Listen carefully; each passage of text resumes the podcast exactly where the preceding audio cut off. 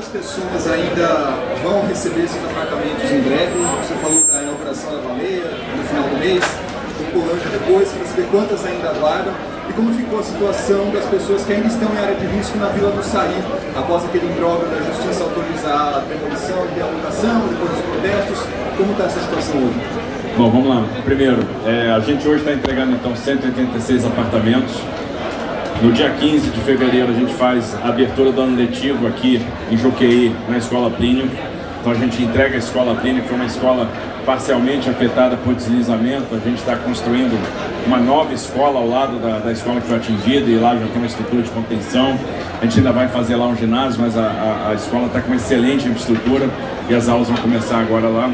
Dia 19 de fevereiro a gente entrega mais 518. Então você vai ver que são 704, mais 300 são 1004 e a gente vai iniciar a construção de mais 256 na Tupolândia.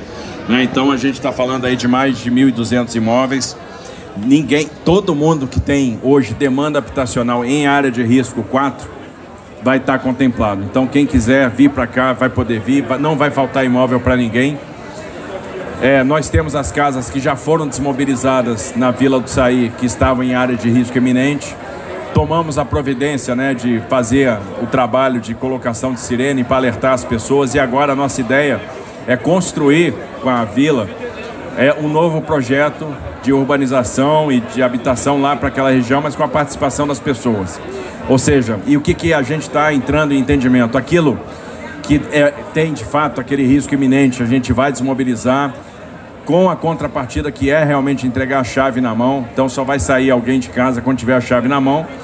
E aquilo e o projeto que era mais ambicioso em termos de urbanização, pegando outros níveis de área de risco, a gente vai fazer conforme é, o entendimento também da população, de maneira que a gente possa fazer isso como um acordo e construir juntos essa nova vila, mas claro, eliminando de fato essas áreas de risco que têm maior possibilidade de escorregamento. Uma coisa que eu não falei aqui, mas é, valia a pena ressaltar, é o trabalho que está sendo feito pela Fundação Florestal de recuperação ambiental. Um trabalho importante.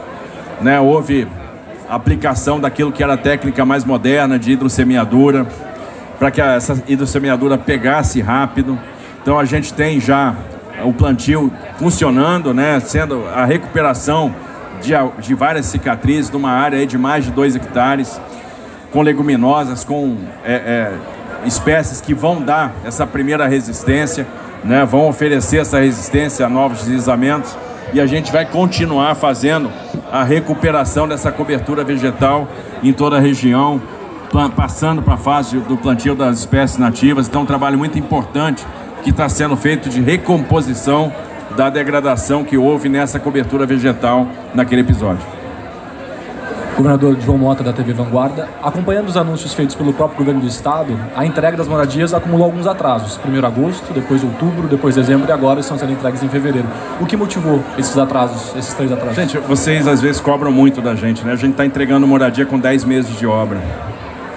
Né? É, assim, observe que é, você às vezes acaba se antecipando e anunciando uma, uma data porque você pensa na construção em si.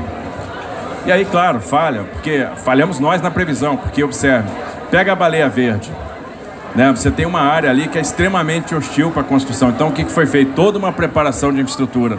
Já viu quantas estacas foram feitas lá? Aqui, esses edifícios, os daqui e os de lá, todos estaqueados, várias estacas profundas, fundação com 40 metros de profundidade. Então, foi feito um esforço de fundação muito grande. Foi feito um esforço de elevação de grade para que a área ficasse livre de problema de alagamento. Você vê que choveu muito lá, encheu a rua, mas não encheu o local onde estão os apartamentos. Porque teve lugar que a gente subiu um metro e 1,2 metros, né? Subiu um metro e 200. Então, é, é, então assim, é, fizemos o, o máximo para andar rápido e estamos entregando os apartamentos com 10 meses. Para para pensar em algumas tragédias que aconteceram no Brasil na história recente, né? E vocês têm esses dados o que aconteceu no dia seguinte. O que foi feito aqui em São Sebastião ninguém fez. Então, assim, eu acho que a gente nós fizemos, tivemos um trabalho de escolher tecnologia que nos permitisse entrega rápida. Escolhemos o wood frame para naquele conjunto que eram mais habitações, 518, a gente foi para uma tecnologia mais rápida de montagem. Porque uma vez que você vence a parte de fundação, você começa a montar as estruturas e é muito rápida a montagem de estruturas. A gente precisava dessa velocidade de resposta. Nosso objetivo era chegar antes de um ano e ter todo mundo que perdeu casa com moradia. Isso está acontecendo. Isso é uma realidade. Isso nunca aconteceu, tá? Nunca aconteceu. E está acontecendo pela primeira vez agora. E a gente está conseguindo entregar esse volume, que você começa um conjunto habitacional, normalmente, dependendo da envergadura, 24, 36 meses. Se você fosse fazer uma estrutura convencional, como a gente fez na baleia, seriam 36 meses de obra. A gente está entregando em 10 meses de construção. Então é meio é, é, injusto falar em atraso, por mais que a gente tenha feito de repente algumas previsões. Pegamos muita chuva no caminho. Eu acho que a gente tinha que falar o seguinte: é, gente, usaram o wood frame, inovaram em tecnologia, fizeram alvenaria estrutural. Antes de um ano da tragédia, o pessoal está recebendo casa. Com 10 meses de obra, estão recebendo casa. Isso nunca aconteceu. Acho que essa é a notícia. Não é falar de atraso, porque, sinceramente, você não ia começar a obra em abril e ter 700 apartamentos prontos em agosto. Não é justo falar que, isso atraso, que esse foi o atraso. Não. Nós estamos entregando com 10 meses, que é o prazo mais rápido da CDHU da história. Pode pegar. A CDHU nunca entregou 704 apartamentos em 10 meses de obra. E nós estamos entregando. Governador Pedro Coralha, TV Tati SBT. É, no final do seu discurso, falou que jamais esqueceria São Sebastião porque marcou você. Te marcou, governador. É, um trabalho junto com o Felipe, todas as forças integradas. Que, que a população do São Sebastião pode esperar como marco? Claro que além das obras entregues, projetos futuros que a população possa desfrutar justamente da tragédia acontecida 19 de fevereiro do ano passado. Acho que a tragédia deixou muitos ensinamentos é, quando eu falei que a gente nunca vai esquecer, é porque não vai esquecer mesmo. Então, existe um compromisso forte hoje do governo do estado com São Sebastião. Por mais que agora a gente esteja entregando essa primeira etapa, e eu vou falar isso bem claro, primeira etapa, que são esses primeiros apartamentos, é a escola Plínio, nós vamos continuar aqui trabalhando com a prefeitura, é, fazendo, primeiro, universalização do saneamento, que é um objetivo. Temos problema de saneamento aqui em São Sebastião, então a gente vai trabalhar para resolver. O investimento que a gente vai fazer por exemplo, na Vila do Saí, na Barra do Saí, em Cambori, vai levar o índice de é, é, oferta de água para mais de 95%. Então a gente vai começar a ofertar água, né? ter a disponibilidade de água, ter a água encanada chegando em casa. Nós vamos fazer a rede de esgoto.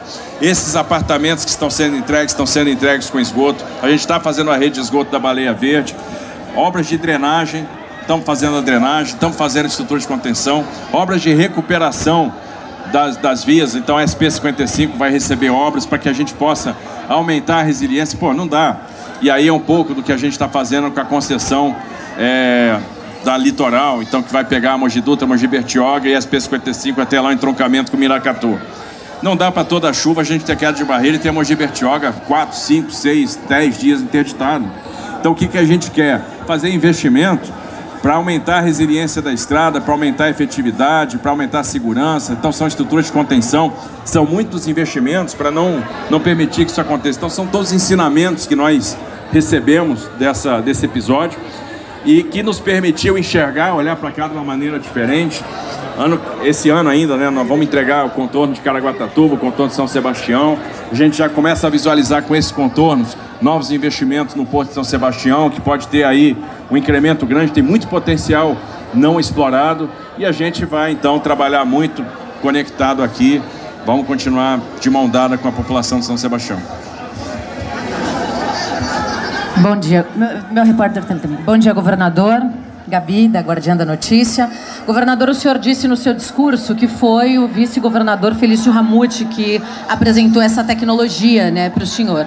Eu gostaria de saber se essa tecnologia ela vai virar padrão para a CDHU e se já vai servir de exemplo para todo o governo do estado para sanar o déficit habitacional que a gente tem hoje. E aí, é, iniciando aqui por São Sebastião, né? Porque o senhor é, testou nessa modalidade e falou também bastante da importância da parceria da prefeitura em trabalhar em conjunto com o governo do estado.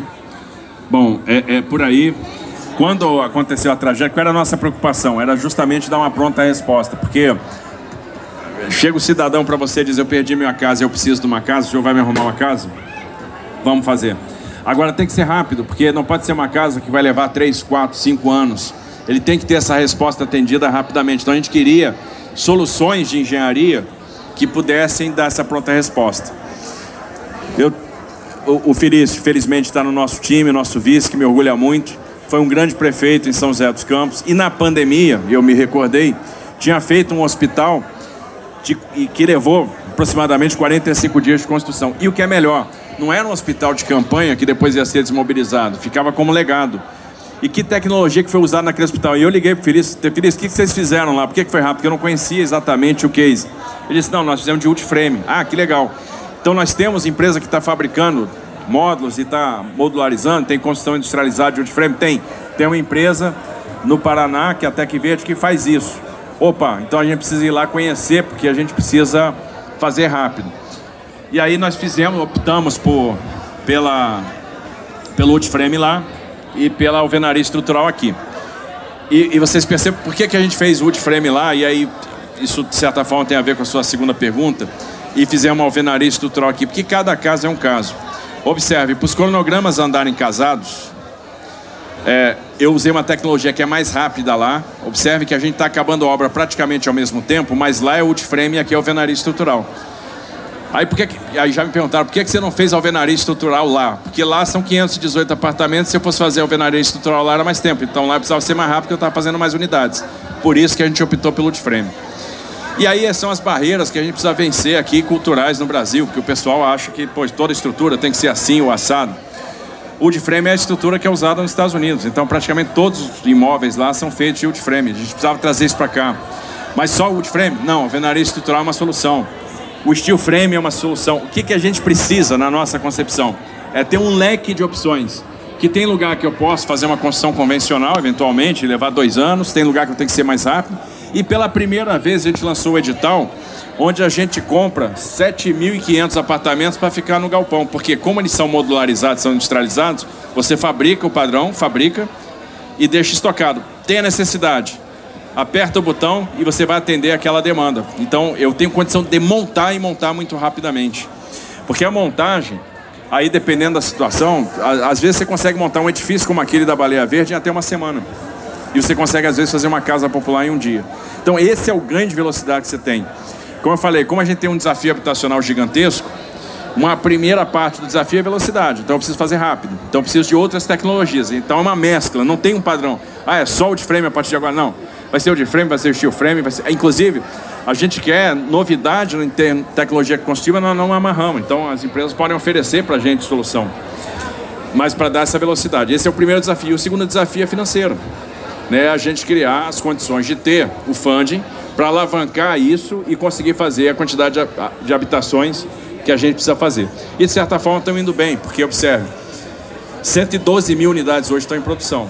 E nós vamos ter outras rodadas é, para fazer, ou com a provisão direta. Hoje tem muita coisa sendo estruturada pela CDHU para fazer a construção direta, para fazer via carta de crédito associativo e para fazer a via carta de crédito imobiliário. Governador, boa tarde. Luiz Eugênio, TV Band Vale, obrigado pela atenção. Governador, para a gente ter esse trecho separado aqui, eu vou pedir para o senhor fazer um balanço da atuação do governo do estado durante esse um ano, desde o momento emergencial até a construção das casas. E deixo uma pergunta também: essas moradias que já foram construídas, que o senhor falou que vão ser construídas nos próximos meses, elas já serão suficientes para atender toda a população que foi mobilizada? Vamos lá. É, primeiro, eu acho que em termos de balanço, a gente teve uma atuação muito próxima aqui da prefeitura. É, o governo do estado se fez presente, transferiu o gabinete para cá. Procuramos atuar em todas as dimensões. Primeiro, na assistência imediata às vítimas, né, transportando para, nosso, para o nosso sistema de transporte, para a nossa rede de hospitais, sobretudo em Caraguatatuba. Atuamos para restabelecer as comunicações, para restabelecer fornecimento de energia, para restabelecer a segurança nas estradas, fazendo a recuperação né, para fazer os documentos que as pessoas perderam os documentos, para recadastrar as pessoas que precisavam de benefícios sociais. Atuamos, por exemplo, via linhas de crédito, tanto o fundo é, de expansão do agronegócio, o FEAP, quanto é, que atendeu, por exemplo, a pesca artesanal aqui na região, quanto as linhas do Banco do Povo para os microempreendedores, as linhas para os médios comerciantes. Então a gente estendeu também as linhas do Desenvolve São Paulo para as prefeituras aqui da região e também pra, para os empreendedores da região. Então só em crédito aqui a gente está falando de 500 milhões de reais que foram ofertados, disponibilizados para que empreendedores e municípios pudessem né, é, é, fazer a recuperação da sua infraestrutura, dos seus negócios, né, via investimento ou capital de giro. É, trabalhamos na construção da habitação, porque isso era fundamental. Então, a construção dos apartamentos aqui em Maresias, na Baleia, a construção da escola em Juqueí e vamos continuar. Já estamos contratando a, a, a escola, a, os apartamentos na Topolândia, mais 256 imóveis e não vai parar por aí. Vamos trabalhar com, com o pessoal da Vila do Saí para ver que solução nós vamos dar para lá. Fizemos as intervenções na SP55, vamos continuar. Estamos fazendo aí o saneamento básico, então uma atuação bastante abrangente em várias dimensões e em várias frentes. E aquilo que a gente hoje está ofertando de imóvel é suficiente para as pessoas que perderam imóvel na tragédia. Então, não tem ninguém que, que perdeu imóvel que vai ficar sem casa. Nós temos oferta para todo mundo. E agora é paulatinamente e construindo imóvel para quem não perdeu, mas ainda está em áreas de risco importantes. Então, essa é a intenção do governo do Estado de São Paulo.